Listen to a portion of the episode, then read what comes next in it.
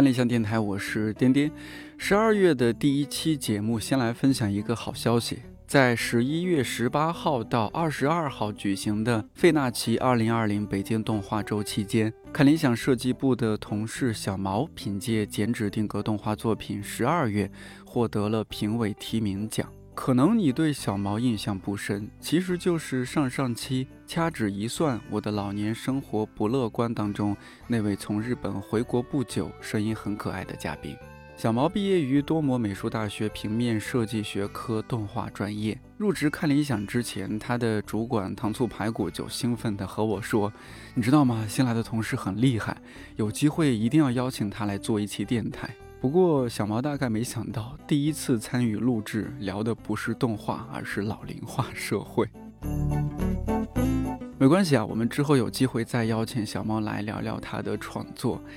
今天这期的嘉宾 Jason 也很厉害，宽泛点说，算是小毛的同行。他所在的湖光动画创立时间和看理想差不多，从2016年开始，历经四年制作完成的动画《修容镇》，在今年先后拿到了不少重量级的奖项，比如在六月份获得了动画界奥斯卡之称的法国昂西国际动画节短片动画处女作奖。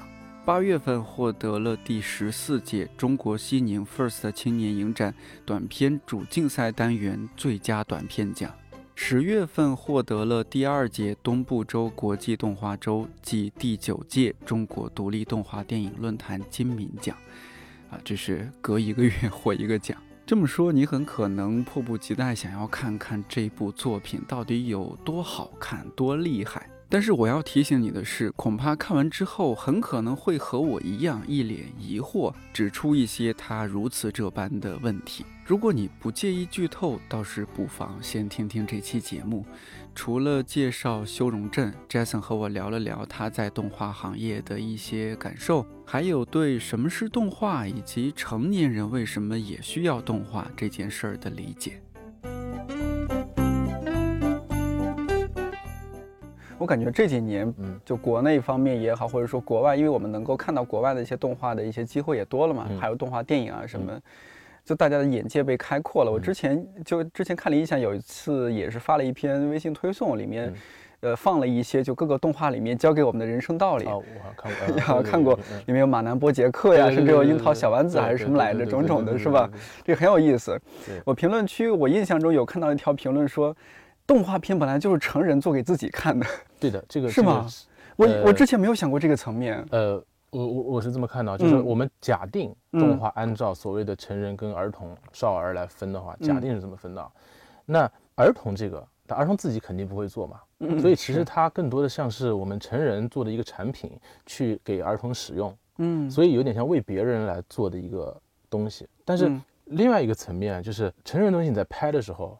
你自然而然，当然也有一种很所谓的商业电影，去符合市面上的一些很普世的这些内容的需求。我我会觉得偏就是在感官和情感上面需求的被满足，这些会多一些。好莱坞大片，对吧？嗯，就是咣咣咣这些。是。呃，但是另外一个层面，其实包括很多的影视剧导演，包括日本很多那些大的动画导演，我觉得他们在拍的东西，其实就是他们自己内心。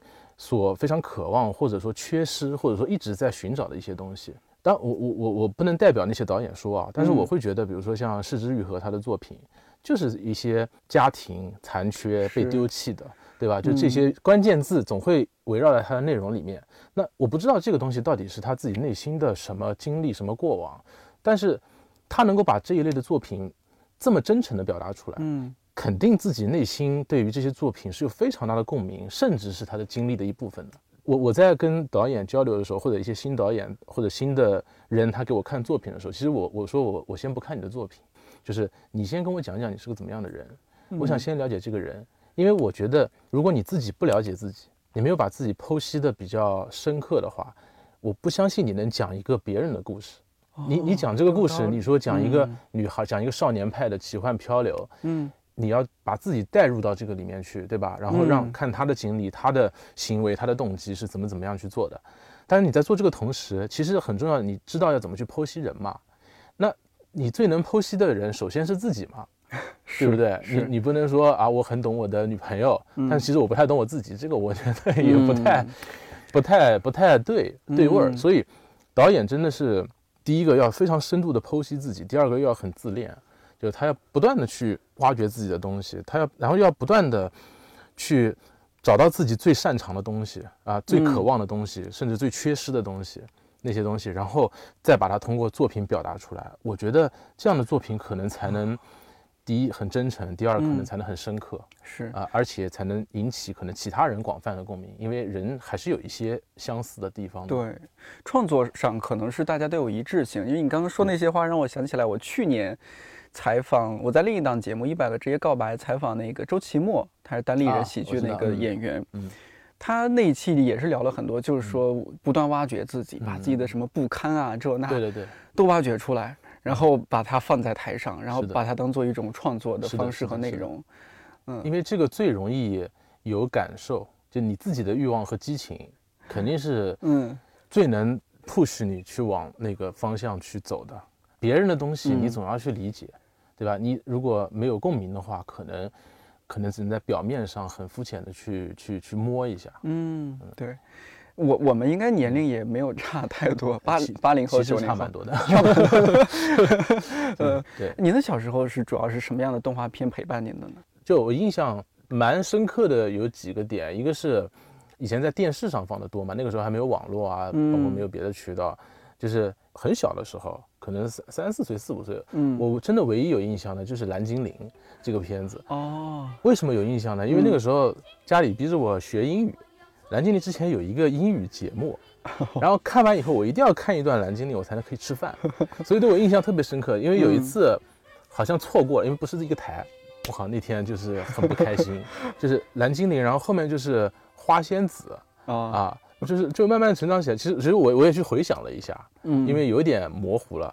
后来上小学就是什么来着，《美少女战士》啊，嗯就那个时候，我也不知道为什么很多男同学下课要急着回去看那个 《美少女战士》，就是水冰月这个东西一定要一定要 去看一下，不能错过，对吧？嗯，然后后来就真的是一个，我觉得可能甚至对对我现在人生都有一些影响的，就是《灌篮高手》哦啊，这个片子太经典了嗯啊，它经典到就是不光是你呃就是在下课以后回去要看，那个时候电视上还播嘛，嗯。而且反复看，真的是，就是很多桥段让你印象非常深刻，并且我我会觉得后来我就因为这个片子或者这个东西就去打篮球嘛，真的真的就他影响，嗯，我我我觉得是受他很大的影响，应该很多人都会受他影响，包嗯。括看足球小将。但但那个嗯时候我我记得好像电视上没有放，如果电视上放，说不定我就去踢足球了。呃，到了我那个年纪，后来又放了，又放了啊！电视上有放，嗯对，就是呃漫画，因为那个时候漫画好像我我印象里我看的还不是很多啊、啊，但是动画看的会多一些，因为电视里在放嘛。嗯，真的就是《灌篮高手》那个，而且特别有意思的是，呃，像什么叫什么流川枫呃赤木啊那嗯种中锋嘛，对吧？嗯好像跟我们身材也不是很符合。然后流川枫跟樱木呢，很帅，很喜欢，但是难度太大了，做不来，这个不适合我们这种凡人、凡夫俗子。然后最后就盯上了一个是三井，一个是宫城，然后还有一个就是宫城后卫，像我们这种身高是吧，打打后卫，嗯然后就包括什么传球啊，什么助攻啊，那个时候又很喜欢一些呃 NBA 的那些什么白巧克力啊，这些就是嗯传球传的特别妙的这些人，嗯。所以就对标，然后就去练，还有各种什么技术，你知道吗？就是要去哦学啊，就是所以《灌篮高手》真的，我觉得对我那段应该是初中吧，刚那段时间，就是真的是影响，我觉得真的很大嗯。正是男孩子就是特别，我我觉得荷尔蒙也有点起来了，精力旺盛是吧？对打篮球啊，打架呀、什么，对对这些多少都是会受影响。北斗神拳啊，什么 的，对对对对对 圣斗士星矢，对对对圣斗士星矢这个东西也是嗯非常影响非常。圣斗士星矢，我觉得对我们这一代最大的影响，可能就是这个星座学天。马流星拳，对，啊一个是天马流星拳，还有一个是星座搞得特别清楚，是是是十二嗯黄道星座，对吧？然后就跟嗯，这个玄学挂上钩了哦，这些东西。那可能更老一些的那些呃什么。大家常说的什么呃，那叫葫芦娃呀、黑猫警长这些哦，这个是国产的这一趴，啊呃，其实也有，也有，但是反正可能这几个像，其实还有像猫和老鼠啊啊，这些啊，这嗯些其实猫和老鼠我超喜欢，我觉得有区别的在于，呃，猫和老鼠包括葫芦娃、黑猫警长，我我感觉就是也也跟日本动画不太一样的是，在于日本动画它其实这些我们叫这个 Jump 嘛，Jump 社、嗯对吧？它出的这些嗯少少年番这些这些东西，它里面其实有一些内核的，就是在什么友情啊、青春啊，然后嗯这个、胜利啊、嗯勇气啊，嗯就是这种呃打不死啊，就这些东西对。对，呃，这些东西在可能青春期或者那段时间，真的对人的影响，它会非常的大。嗯，它有点像观点输出，其实有点像观点输出，并且很符合普世的这个在那个年龄段的一种需求，嗯一种可能攻击性或者是一种自恋延伸的这种需求，呃，使得你就是特别容易着那个道，然后特别容易去喜欢那一类的，然后可能像黑猫警长啊，呃，包括葫芦娃会再小一点。嗯，再小一点的孩子，可能我我在那个幼儿向，对低幼幼儿向一些？低嗯幼向的一些动画，对对对，嗯。然后猫和老鼠它可能娱乐向偏强一些，娱乐向就是它本身也不是给孩子做出来看的，对它嗯。比较全年龄，对啊但是它并没有太多的观点输出，所以反正我觉得对我影响比较大的就是这些日本的动画，确实，尤其是就是青春期那段时间，我觉得真的真的看动画这件事情。可能真的是大部分青少年的一个，呃，精神食粮，精神支柱的，对精神支柱的东对西。，嗯，其实就日本动画可能会分的比较细，像 Jump 已经是占领了可能主主流的或者主流的这些，那它其实也分很多其他层面的动画，还有一个很重要的维度就是动画电影。其实它跟漫画或者漫改的动画，它又不是一个维度的东西。嗯，比，如说我们在最初就是建立的时候，我们几个人也是都是特别喜欢，呃，八十年代、九十年代和零零年代的那那些日本的动画电影大师。大师的作嗯品，宫崎骏、宫崎骏啊、金金敏啊、嗯。大有克洋啊，对。吧？包括嗯。新的一些什么呃汤浅证明啊，嗯这些对。浦泽直树啊，这些。第一个，他们的作品可能都跳出了所谓二次元动画的这个范畴，它是电影级别的，以及它对于社会也好，对于很多。内容也好，是有比较深度的反思和嗯这个思考的这这个维度的。然后另外一个就是每一个人他的个性都很强，嗯就他的电影你一看就知道是谁拍的，所以就是他们就是这个作者像跟商业像像平衡的非常好的啊、比如说金敏就是在这方面我觉得做的特别好的一个导演，嗯我印象太深刻了，第一次看《红辣椒》的感受，哇，当时看完就感觉一时就不知道该说什么，对，说不出话来。哦，原来这个片子可以这么拍，是的，是的，嗯，完全超乎你的一个正常孩子的想象，就是已经冲破你的脑洞天际了，完全冲破嗯，嗯。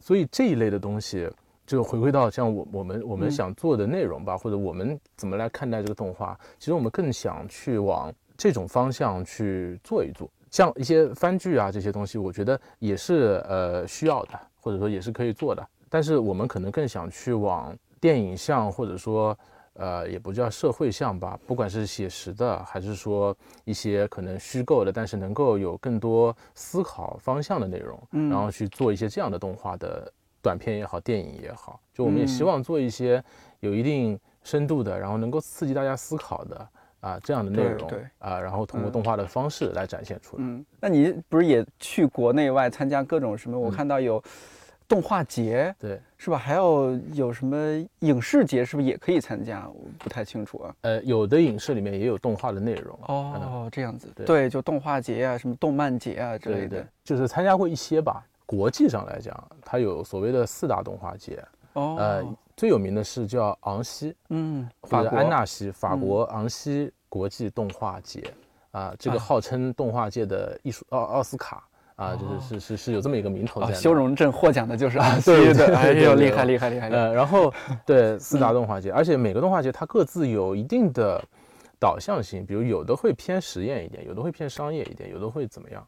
然后另外的话还有比较，比如像美国的这个安妮奖嗯，啊，也是专门动画的一个奖。对，然后像国内其实也挺多呃动画节的，比如说呃最大的可能是杭州的这个金猴奖啊，每年的五一。哦杭州金对金猴奖，嗯然后另外还有像厦门的金海豚奖，还有像广州的金龙奖啊，这些都是动画或者动漫，就是这个这个范畴行业里面的的一些奖奖，项。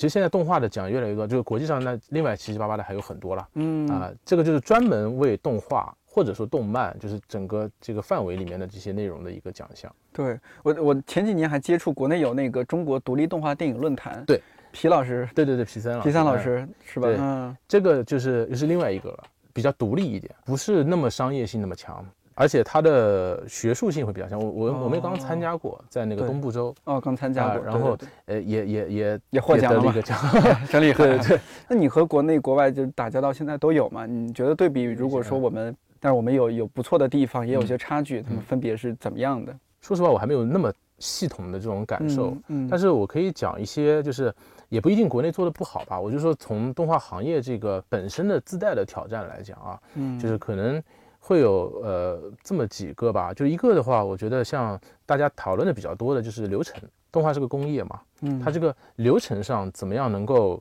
也不叫标准化，或者也可以叫标准化，因为从日本的角度上来讲，他们的整个流程就是一套流程，就是从最早的东映或者说呃手冢治虫的这个虫虫动画工作室嗯这个下来的这一套流程，然后在这个上面分了一些枝芽，但是总体的这个树干是一样的。所以现在的日本行业基本上，不管是你行业里面某一些呃专用的名词，还是说这个流程的步骤，下一步要做什么，还是包括一些制表这些东西，它都是一致的、统一的。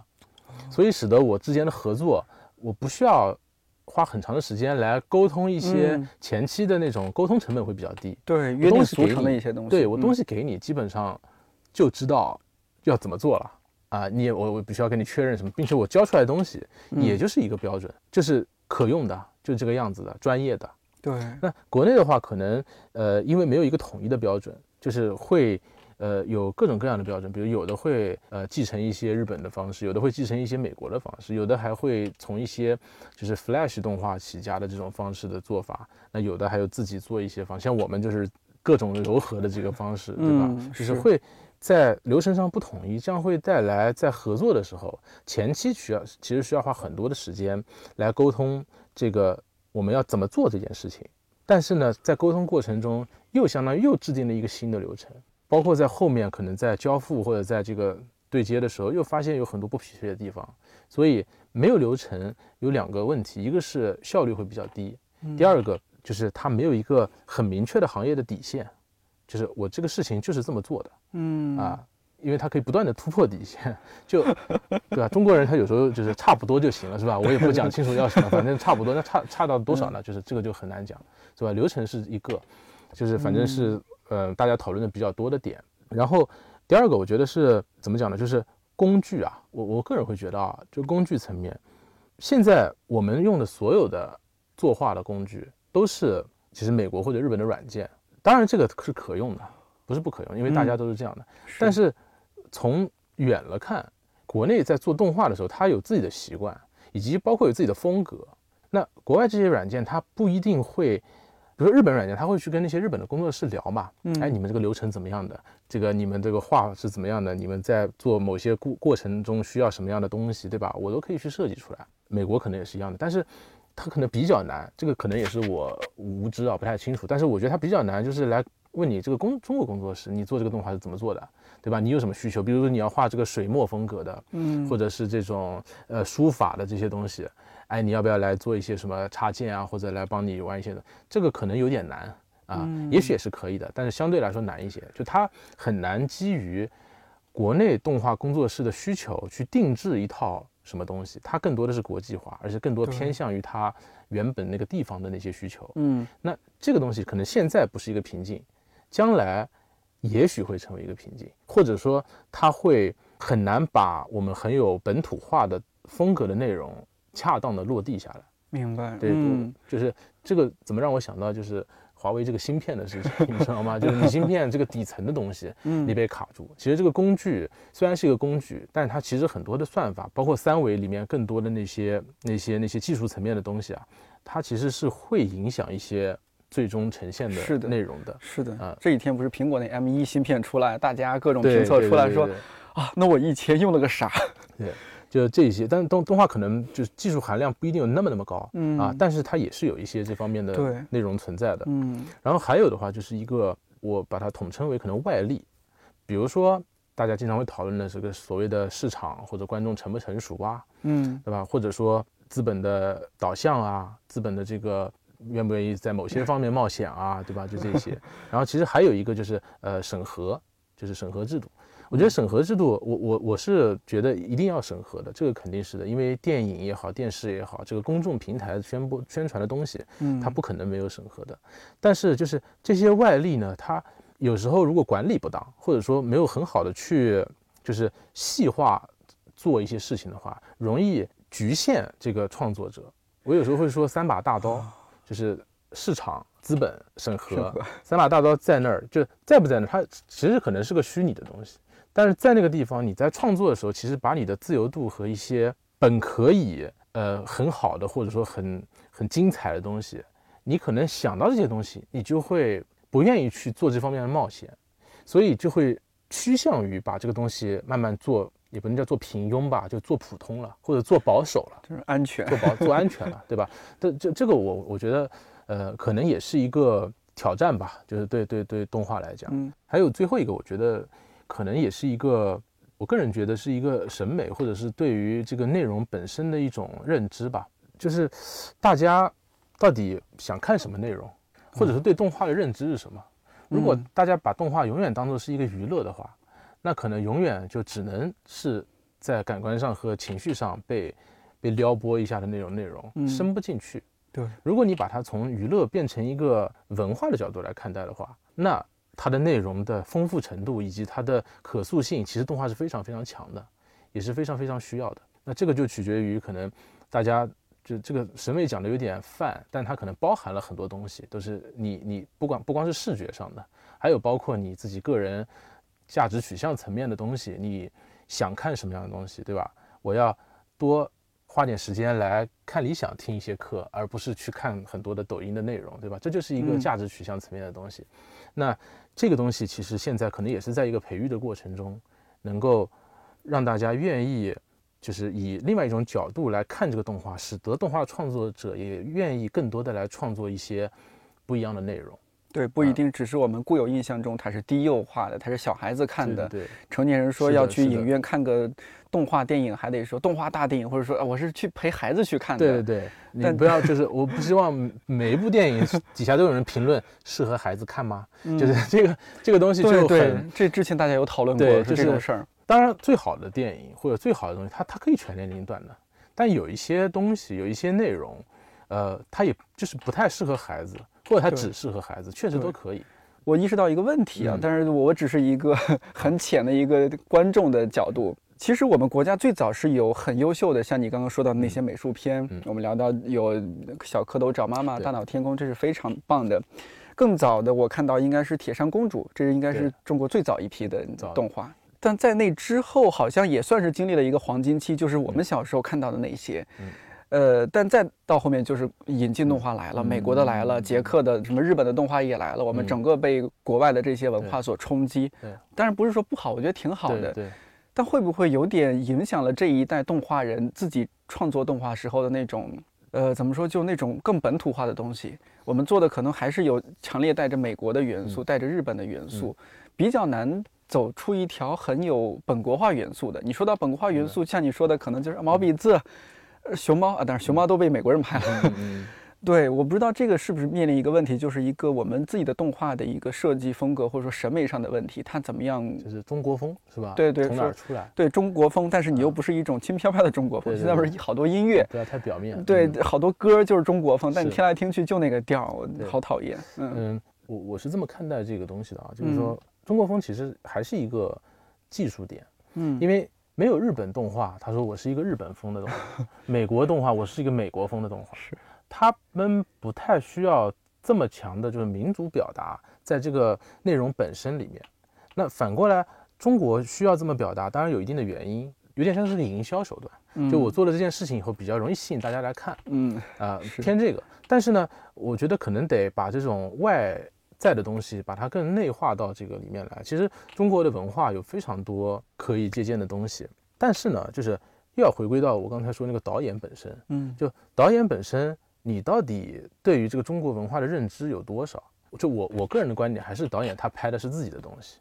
你拍一个别人的东西，拍一个别人眼里的中国风，总归是拍的不到位的。嗯，那你自己在整个过程中，你对于中国文化的理解是怎么样的？对吧？对于不管是儒家的这些礼啊、人啊这些，还是说后面的这个魏晋时期的这些，是吧？这些那个竹林七贤啊，这些中国风的东西，包括后面的南北朝的这些佛，就是你整个对于文化脉络里的东西，还是说文化脉络延伸出来的这些衍生品吧，艺术品、衍生品，你到底有多深的认知？包括你对毛笔字怎么认知？你对于水墨画怎么认知？色彩斑斓的黑，对吧？水墨画就是一个色彩斑斓的黑，呃，你是可以去表达的。就对于这些东西的认知，最后导致你能拍出什么样的东西来。反过来就说，在中国风这件事情上面，我觉得没有必要去强求你非得拍中国风。嗯，当然，当然，因为你不一定拍得出来。但是反过来就是作为中国人，对吧？你你在日常生活中你也逃不掉很多本来就在你血脉里的中国风的东西，比如说传统的东西，比如说你过年要回家吃饭，这其实就是中国风嘛，对吧？你要吃饺子，吃，呃，你要什么冬至。我不知道北方南方什么吃饺子吃汤圆什么的，就是这些对对吧？粽子、羊肉汤什么的，包括呃中国这个大家在一大家子在这个桌上围着桌吃饭，就很多日常的东西，嗯，它其实就是中国风。为为什么非得是那些，对吧？就是红色具象的，对对，很意象的，很停留在意象表面的，嗯。所以我觉得这个跟导演本身其实挺关键的。就第一个是你怎么样从历史的这个脉络里面去。了解你愿意去了解中国文化的内容，并且，并且还有一个很重要，就是你如何观察你的日常生活，把这两个东西结合起来，可能才能正儿八经的做出一个能够让大家都理解的中国风的东西，或者说能产生普遍共鸣的这么一个中国风东西，而不是说停留在一些表面的工商绝句语这种，就是好像用了这些音符就可以是中国风了。是，所以那个时候的艺术家，那个时候就是上美的美术片，嗯，那些老艺术家。他们都是国画大师，这个是吧？这个书法大师，他们自然而然对于这些中国内容的理解，会特别特别的深刻，或者他一路都是这么学习过来、了解过来的，所以他才能做出这样的中国风的内容来。啊，像小蝌蚪找妈妈，嗯，对吧？这种东西你外国人做做看，做不来的，做不出来的。嗯，呃，但是反过来，我们现在的动画师或者说导演也好，到底对于这些东西，我我我知道还是有很多人会去。就是学这一块的，比如说《雾山五行》的导演那个灵魂，他从张大千的这个画里面，他就能够把它怎么讲呢？演绎成他现在这些美术的背景风格，包括他从那个戴敦邦的那些人设，就是《水浒传》一些人设里面找到一些人物的中国风的特点。我觉得这就是一个很好的尝试。他们那个办公室就在那种山清水秀的很中国风的一个地方，对吧？就这样的环境，这样的日常和你经常。在看、在学、在在用的东西，对吧？跟这些有关系，你自然而然就能够做出一些，也不叫中国风，就是你这个个人风格的东西。对，这个里面你在中国，你被这样的传统所浸染着，你一定会能做出一个就是自然的中国风的东西，而不是很刻意的。这就涉及到一个你怎么样认识中国人，怎么样甚至更大一些，怎么样认识人。对对对对对，你再往回走走，就是怎么样认识自己哈，这就是您最最开始说到的。对对对，其实其实其实你看，呃，美国人拍中国的内容，我们会觉得不对，这个味儿奇怪，对吧？是，就花木兰也好，包括最近那个有一个呃月球也好，它总归会有一些给大家观众比较反差的地方，有违和感，有违和感，就觉得 嗯，虽然有很多。本土化的东西，嗯。啊，包括一些台词上也做了这些调整，但总归有点远，嗯，包括《功夫熊猫》应该也是，是的，虽然是有我们很多的元素在吧，我只能说它是元素，有筷子，也有功夫，真的跟导演关系很大。你看，像我觉得很中国风的，像李安早期的那些作品。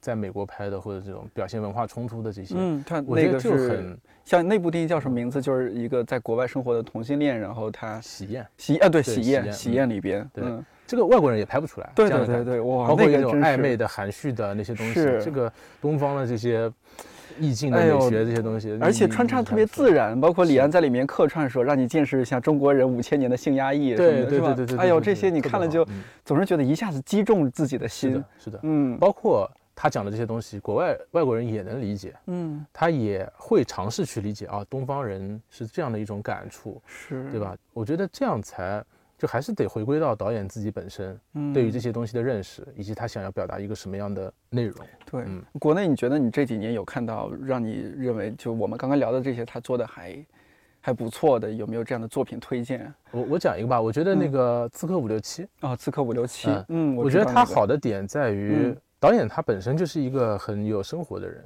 啊，然后他里面的那种有一点广式幽默啊，嗯包括他很自然，那个东西也是其他人学不来的。你要日本人要美国人拍拍不出来的，哦，而且他的那些。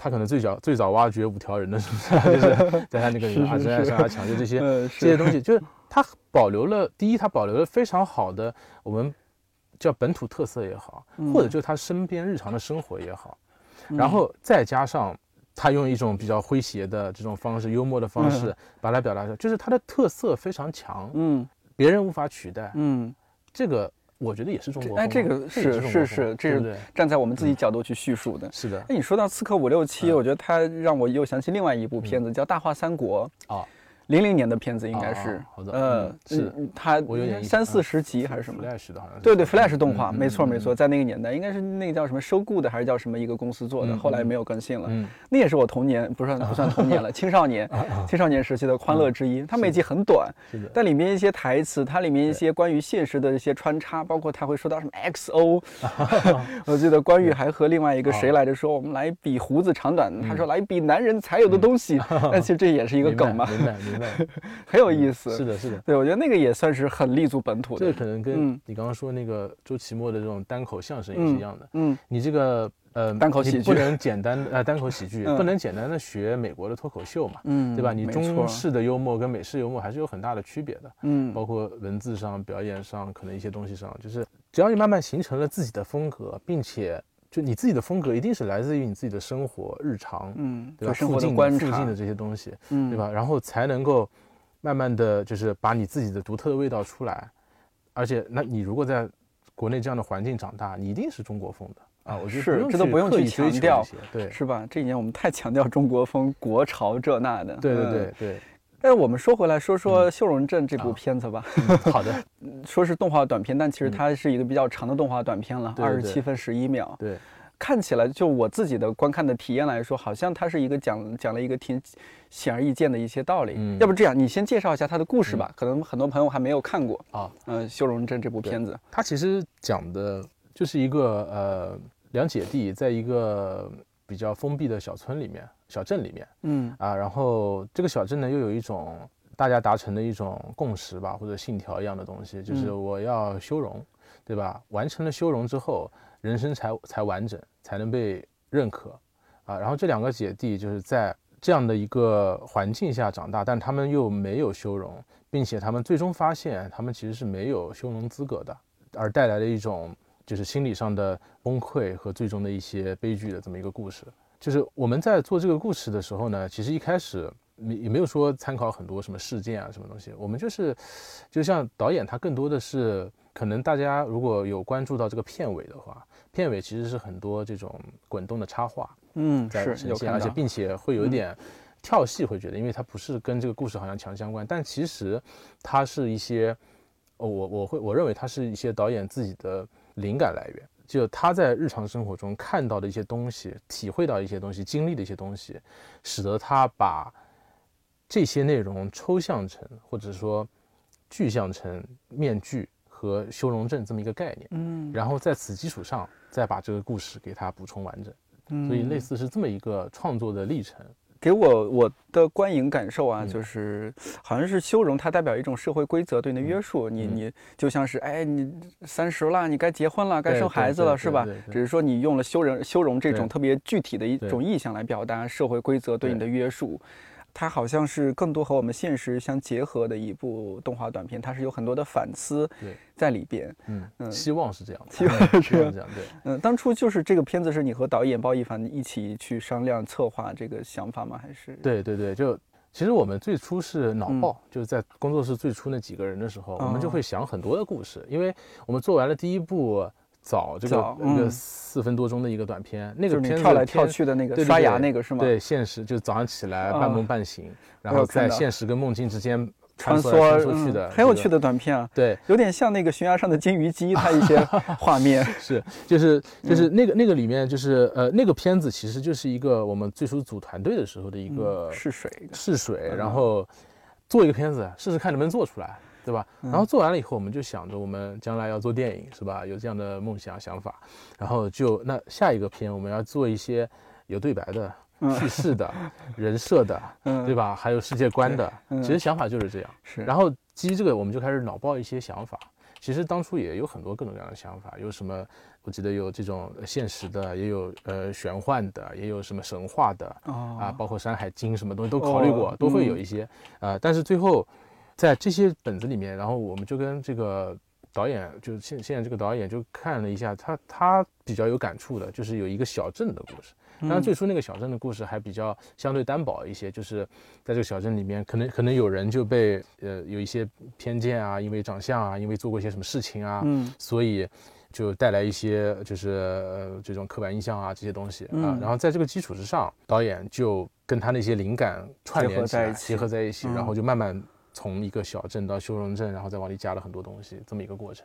导演本身他是怎样一个人啊？你那会儿一开始我们说到，你说要看他的作品之前，先了解一下他是怎么样。我觉得他里面很多台词，嗯，应该就是他个人的一些表达吧，是吧？是吧？这个好学生是吧？什么是好学生？我觉得他应该不是一个好学生，对吧？或者不是传统意义上的好学生。那个台词是他来写吗？对对对对对。编剧相当于，呃，对，那短片没有分的这么细哦，没分那么细，就好多台词是他来写，还是你们一起写？呃，大部分是他写的。我们野生团队就是没有这么多 条条框框规矩，就是怎么样怎么样。分工那么细，导演他，我们肯定尊重导演的这种个人的表达会多一些。然后他在里面加了一些，我觉得他自己对生活的思考，或者他自己的一些，甚至是一些经历啊，什么东西，我觉得都 OK。然后把这个东西表达出来就好了。嗯，因为我们开始在规划的时候是个十三到十五分钟的版本，然后后来因为可能新创作者他会想加的东西比较多，就是。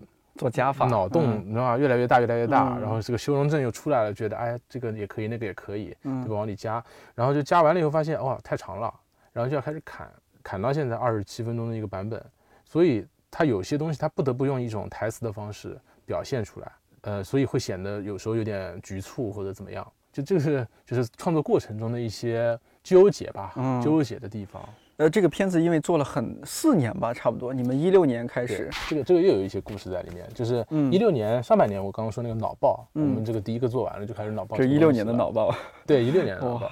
做完了以后，然后就开始采风嘛，比如我们去那个辉南这个古村落，对吧？看这些东西，然后再做一些设定，包括我们还做了一个木质的面具，嗯，有看到。对，然后做这些这些这些参考，就怎么做面具这些动作的参考。但是在做的过程中，因为我们又不太专业的地方在于，它没有很好的以一个工业化很顺的一个体系去做这个事情，所以在做的过程中，你会发现，哎，我前期在做的时候，有一些中期的人画画的人，他闲着，闲着的时候，我们就又做了其他的短片，比如你看到像《幻想女孩》啊，像博克哈特是跟一个同学合作的一个毕设作品啊，就类似这样的，就是还有还有可能接了一些商单，就做这些，所以。满打满算做的时间可能在两年左右，但是中间因为一些流程上的不符合，包括有一些东西都翻过来重做啊，就就是推倒重做，推倒有一部分就是推倒推倒重做，也带来了一些，包括还有就是第一场，大家可以看到第一场这个开场吗？开场那个乌鸦飞进来，嗯，那场就是我们一开始就给自己挖了一个超大的坑啊，因为那场是最难做的，那是一个那叫什么长镜头还是？长镜头，并且它是一个。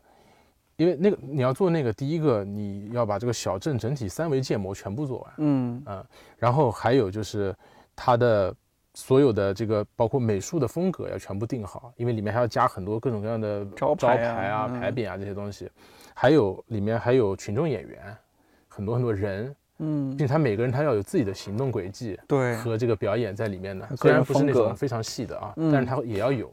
那个镜头就是我们从可能第一天开始做，做到最后一天的那一个镜头，四年，对，就是它是它是非常大的一个坑，但是呢，我就说从另外一个角度，就是因为我们不懂或者我们无知，所以就是我们就决定要这个镜头得做下来，就去做了。可能换其他的公司或者怎么样，他就会去从整体考量来说，那要不就换一个方法吧，就不要以这么。难度的高难度的方式去做这件事情了。嗯，无知者无畏嘛。对，无知者无畏，有点这样的感觉。但这不也是因为这这样的一个镜头，所以获得了前段时间获得了金敏奖，这对他这个评奖来说是很重要的一个因素吧？应该是的，是对。对，那样个开头确实非常惊艳。我当时看我也愣了，我这是国内团队做的吗？有人有人说这个死亡镜头，因为一看就知道是需要花非常多的时间、嗯精力和。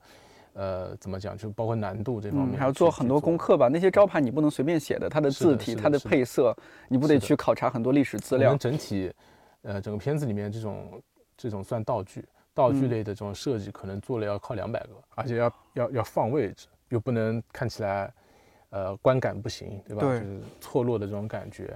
这，对，其实蛮蛮蛮费费劲的。但是，呃，整体最后做出来的效果，虽然。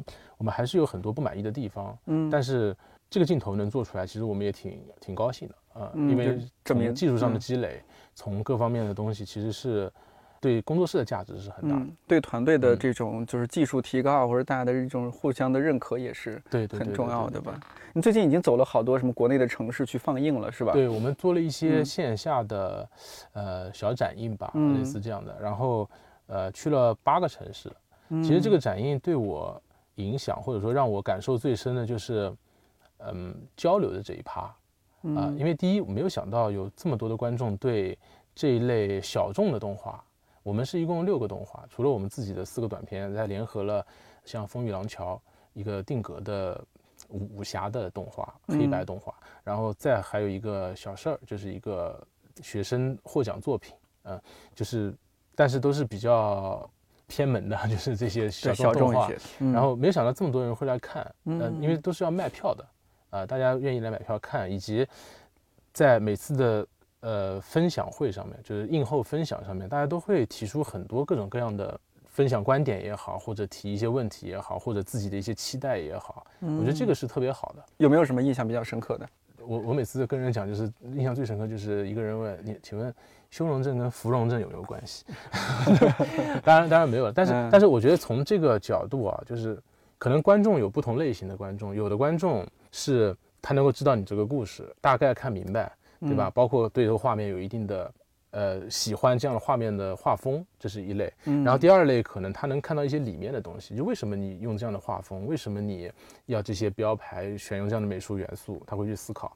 然后我觉得还有最好的一类。那个观众是什么？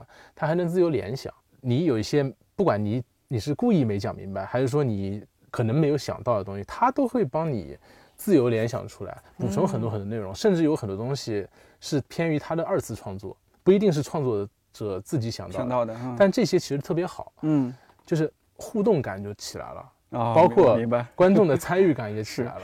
很多观众就会在分享过程中，他觉得，哎，你这个地方是不是这样？那个地方是不是那样？或者那个地方是不是应该这个样子？或者怎么样？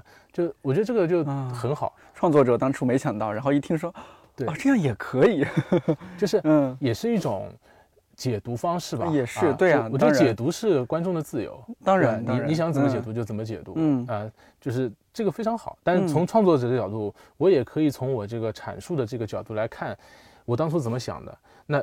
如果让他想到了一个非常偏的地方，可能是我表达的问题。那我以后在这个阐述方面，我要在技术上再提高，对吧？也可以刺激创作者自己去思考。是啊，我觉得我可能不是一个特别好的观众。我觉得 我嗯看的时候，刚开始肯定第一遍看觉得很惊艳，第二遍第二遍看我就开始挑刺儿。我比如说，我挑刺儿就是好好观众，好观众吧？哦，我还以为我这种是刺儿头观众，也没有。我是比如说，我看的时候觉得，哎，这个年代感特别错乱。我看半天不知道这到底是属于哪个年代的，是吧？他们穿衣打扮啊什么的，对，这个故意的，故意的。因为因为我们本来就是架空的，我们故意采挑选了很多不同年代的元素。嗯，呃，不管是呃衣着也好，还是说一些海报的风格也好，还是说一些二简字的这种使用也好。嗯，还是说那种招牌有点像民国时期？对，民国是故意的，因为我们想通过这种美术的这种魔幻吧，或者说这种混搭的这种呃感觉，然后让人就是就是像你说的，就是既熟悉又陌生。熟悉就是我可以一眼看出来大概是个怎么回事儿，嗯，但是仔细一看发现，哎，就好像有很多不同的，嗯，不同的年代在一起的，是，那又搞不清楚是哪个年代。比如说这种动画电影是不是也应该这样去做，或者动画短片，就是不要太限制自己。你看的时候，就创作者不要限制自己，对，观看者也不要限制自己，非得把它一一对应和现实。哎，你既然发生在这儿，你的衣服就该穿成什么样，你的店面应该什么样，房子应该什么样，就是它这不是考，这是个逻辑，是吧？就这个逻辑，它有时候不一定是常常规逻辑，嗯啊，它可就创作者自己肯定有一套逻辑。嗯啊，如果创作者自己没有逻辑，那也有问题啊，那可能真的就是逻辑错乱，对对对对，错误了。我我还有另一点啊，我我在这儿和您诚恳的提一 些感感受啊，我还要觉得他的配音，也也有点怪，包括他的口音，我我不太了解为什么用这样的口音。嗯然后在我看来，可能因为我做声音相关的一些工作，又觉得配音是不是弱了一些，相比于你们的画面制作。是，嗯，配音是这样的，就我觉得这个呃，大部分其实也是我们自己的问题。我们没有想的很明白，或者说没有很好的去非常坚决的，就是说我可能要找一些比较就是纯方言或者带比较重呃江南口音的人来配音。嗯，我们找到的这个工作室呢，他本身可能做很多，也做过很多很多，也是非常有经验的配音工作室。哦，但是在配的过程中，我们提出了这些要带一点呃江浙口音或者怎么样的时候，就他们可能这方面，包括国内这方面动画其实也挺少的，就是口音方言化的动画。是啊，刺客伍六七那个主演啊，不是那个主角的配音是导演自己。对吧？就他自己那个广东腔，对吧？才能带出来。可能其他人配也不一定配出那个感觉来。嗯，对。所以本来这个小镇，呃，其实有一种方法我们没有采用的，也许会更好的，就是我们可以找一些素人来配音，不一定不一定要有非常专业的配音演员。嗯，因为他的表演也没有太多的。就是很戏剧化的部分，嗯，真的就比较日常的这种聊天的方式，日常的，对。但这个我们也没有想到，就也是经验不足，这可能是比较遗憾的地方。对对对，我觉得是可以提升的地方。嗯，参加了这么多线下展映和那么多观众交流之后，有没有？再觉得说，一方面是哈，就觉得，哎，我们还确实做的不错，有没有这样的感觉？就哪些方面你觉得做的还是不错的？除了开场那个镜头啊什么的，就是 我这么说呢，有点官方。就是我觉得做的不错的点，就是我们做这个片子呢，其实一开始也没有说，呃，要很明确的商业目标啊，甚至没有说我肯定要去投这个奖、投那个奖啊，没有这样的目标。但是做完了以后，一定是希望有人来看的，对吧？那来看的点也不是看爽点，我们这个片子没有什么爽点，是对。但是看完以后，如果能够引起大家一些广泛的讨论和思考，嗯，包括您刚刚说的怎么样跟催婚这件事情，可能是你个人面临的压力啊，不好意思，哇，是是揣测了啊，就是 就是这方面的。就是这些东西，它可以跟现实连接也好，或者说产生一些更广泛的讨论。哎，我觉得这个片子的目的就达到了。嗯，所以在线下的时候跟大家交流，发现大家有这样那样的想法，甚至帮你补充这样那样的剧情，或者说在跟现实他们各自遇到的一些困境去做一些比对，或者做一些联想。我觉得如果能达到这一步，我们这个片子也算是做得好的一部分。嗯嗯，对，他是比较看重这一块。对，就是像你那会儿说的，就是他一种再创作，就观众对他进行了再再创作，这其实也是一个作品的一部分。对对对对对，只是他没有那么明显的摆在人的面前，是的，而在每个人脑海里边。是的，很多很多观众很厉害的，就是嗯，都我都很难总结，就大家看出来一些东西，我觉得哇塞，我说这个。这个观众也太有生活了，或者就是这个脑洞也太强了，嗯啊，就是我恨不得笔给你，你来写，是吧？就这种感觉。但是真的很好，就我觉得这这个真的特别好。嗯，也算是给你们将来如果做有优良的这种动画大电影，也算是一个铺垫吧。对对啊，有这样的基础，是可能在之后遇到，起码说技术上一些东西，你就会更游刃有余一些。这个是很重要的，是一个过渡的阶段吧？对，就是可以再往上面，我们再去看看。呃，怎么样能够做更好的东西？确实是这样。咱们录制最后，我特别想听你聊一下，就是大家怎么样去看待动画这件艺术？怎么样能够以更平和的心态去走进电影院去看一个动画电影，而且觉得它其实是不一样的，它是能够不是说说教，但是说能够传达给你一些感受，让你看完之后再再想一想。我觉得还是大家对于动画本身或者说心态这件事情，嗯，可能能够往怎么讲呢？往回退一下，或者说不要对动画本身也抱着一种刻板印象，它就是怎么样的。嗯，其实从我个人来讲，或者说包括导演来讲，并不是说一个狂热的动画爱好者。哦，就是我们看动画也看，我们也看电影。也看文学，对吧？也听看理想，对吧？就是这些 东西，它其实是这些东西造就了我们个人，包括再反映到动画这个媒介上去做一些产品。所以观众，我我觉得也可以以这样的一种方式来考，来来来思考或者来来看待这件事情，就不要把动画上来就非常打一个非常明确的标签啊，就是一二三就是这样的。对，所以我才为了什么样的目的，然后来看这样的一个东西。当当然，人本身会抱着一些标签，先会带一些标签去认识一些东西，这个很正常，这是人的天性。嗯，但是慢慢的是不是可以也把一些标签给撕掉？让自己，甚至让自己可以更自由一点来看待这个事情，就是心态开放一些，就是我先不要带有任何的想法或者偏见，先入为主，先入为主来干这件事情。嗯，还有就是动画其实它不光是娱乐的东西，对吧？它它可以有很多其他的感受在这个里面，它可以很深刻，可以很深刻。我想简单讲一下，就我们未来想做什么样的内容啊？好啊，这个可能说大一点就是。我们看待这个世界，会觉得它可能有几个部分组成，一个是自我，就是刚才说的导演要剖析自己，嗯，就是你得不停的往自己的内心宇宙里面去深挖，一层一层突破，认识自己是个怎么样的人，认识你自己是吧？就是这个这个这个古希腊的一个，对，然后然后还有一个就是第二个层面，关系很重要，这个中国人很看重的东西，关系它又是一个慢慢去理解去变化的，你从刚出生的这个。只有我是吧？然后到慢慢我跟妈妈，我跟你，我和你这个二元的关系，再到后面有三元的关系，甚至到将来更复杂的这个多元关系，它又是一个在关系层面一层层突破的东西。嗯，然后还有一个很关键，就是一个自然吧，或者世界就本身客观存在这些东西，那就更多啦，就是各种各样的是吧？宇宙了什么这些东西，就这些东西它组成了可能每个人的个体一生。那在这个过程中，他他一定是一个慢慢的成长，但是有的人可能他到那一块他就不去寻找了，但有的人他会不停的往一个更深的里面去寻找。在这个过程，我觉得我们想做的动画，想去表达的很重要的一个点，就是长大这个点。长大还不一定是成长，成长的话它是一个阶段，但长大有点像是你在蜕变的那一下子。我们在修容镇里面有一个面具嘛，嗯，就像这个面具撕裂的那一下子。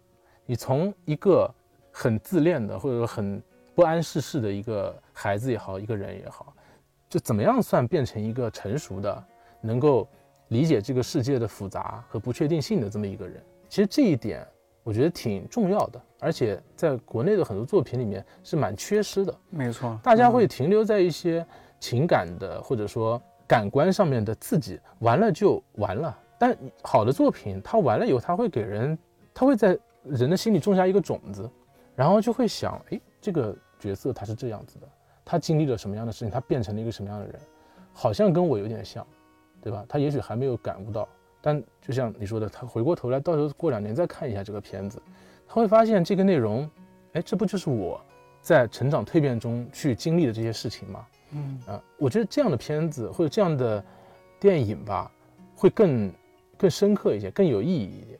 啊，这个是我们在包括动画，其实也是可以这样的。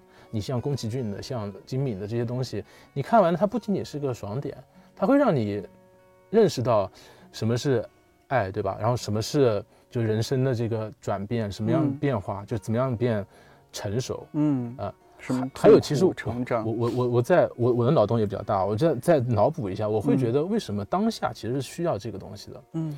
刚才也提到这个中国风这个东西，因为很多人进来了嘛，所以中国风有点搞不清楚方向了嘛。嗯，但是这个是一个结果，但是这个其实也是一个现状。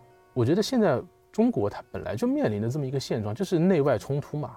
这个节骨眼上，而且中国现在对吧又这么强，就是真强，就 GDP 这些东西已经第二，马上就可能过几年就第一了。对，就这种自信力我们是有。它它已经不是一个成长了，嗯，它已经长大了，嗯，或者在一个很成熟的蜕变的阶段了。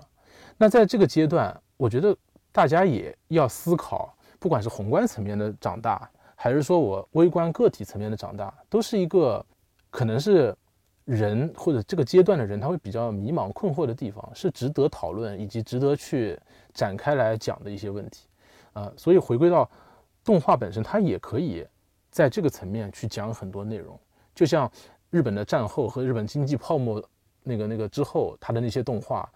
他最后能留下来的原因，我觉得一方面是它反映了当时的一些一些事情，或者是作者对于这些事情的观点，然后另外一个，这些事情它不会只发生一次的。它一定会在未来某个时候又重演的，或者是一种不同的方式重演。人类是很健忘的，对，就是叫什么？循环。循环上升啊，螺旋上升嘛，对吧？但但是它会，它会迭代，它会，它会，它会不停的这个重复一些东西。嗯，呃，那那个时候，我觉得经典的作品不就是嗯，值得可以未来预测未来嘛？什么叫预测未来？就是这个事情它还会再出现，还会再出现的。所以我们这个片子，其实在最后那个片尾。其实想表达一个，就这种个体的他被打标签跟想去标签的这种挣扎，和个体跟群体中你到底是随波逐流还是特立独行的这么一种挣扎，就它不是一个仅仅存在于那个小镇的故事。在片尾，我觉得它是我们想通过一种时间跟空间上的延伸，代表了就这件事情是逃不掉的，不管在中国还是外国，对吧？不管是在现在还是未来，它一定都是会存在的。你会。不一定是被修容所困扰，你会被别的很多事情都会困扰的。这个就是，嗯，人性嘛。虽然这个说法有点大啊，但是这个就是一个，呃，我觉得可能一个单独故事的魅力之处，它可以发散到很多别的地方去。所以，所以重要的就是我们不要有那么多的标签，是能够是 能够撕下那些标签，去认识它只是一种。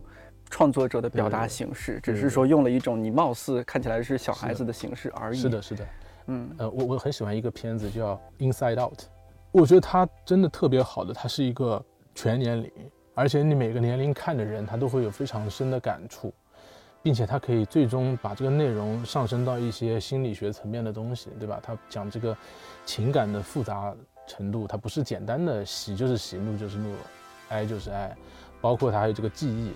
我特别感动的一个点就是那个有一个大象、小象还是什么的，就是它最后落到一个被忘记的记忆堆里面，最后那个小女孩本来是带着他走的，后来他落下了，落下，他就消失在那个记忆当中了。我觉得那个特别感人的点就在于，那个就是你长大的时候，就你童年那些虚拟的也好，还是说那些真实的一些朋友，他消失在你的记忆中，他其实并不消失，他只是躺在那个地方，没有被你唤醒，但是他可能就是消失，但在那一刻。可能你就是长大了。《